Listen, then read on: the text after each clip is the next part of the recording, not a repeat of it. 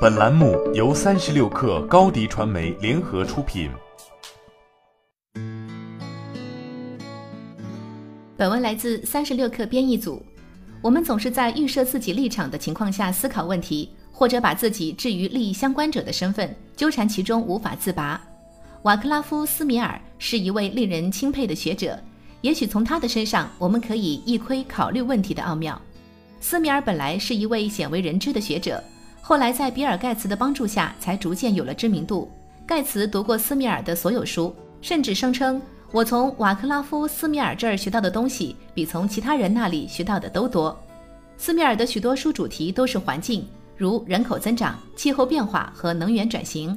这些领域往往充斥着政治偏见和感性认知，但斯米尔成功的用一种既不自欺欺人也不教条的方式，把重要而有趣的事情娓娓道来。我从他那里学到的最重要的事情，就是如何思路清晰地考虑问题。那些思路最清晰的人，往往有跨学科背景。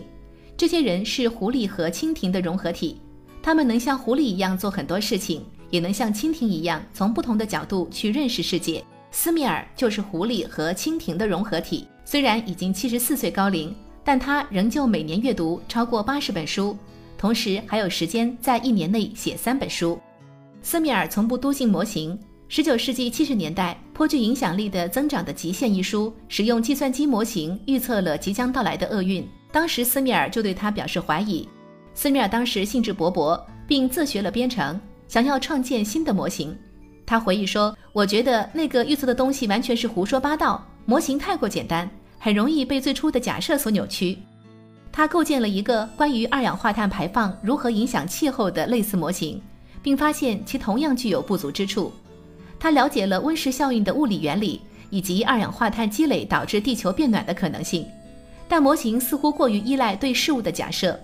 从那以后，他对各种各样的模型都不屑一顾，因为他时时刻刻都尊重现实。如果你看一看历史，你就会明白，人们是多么容易用错误的预测和神话驱动的理论来误导自己。面对这种情况，我认为唯一恰当的姿态就是保持谦逊。斯米尔就一直保持着谦逊的态度，他拒绝做出长期预测，只专注于说值得说的话。他说：“我从不硬着头皮做任何事情，因为我不相信什么问题都有答案。我试图阐明问题的复杂性，引起大家的关注，并提出一些可取的办法和合理的结果。我想，这就像老话说的那样：厨师应该吃自己做的菜。”建筑师应该住在自己建造的房子里。如果你也喜欢给人提建议，那你最好确保自己能做到。好了，本期节目就是这样，下期节目我们不见不散。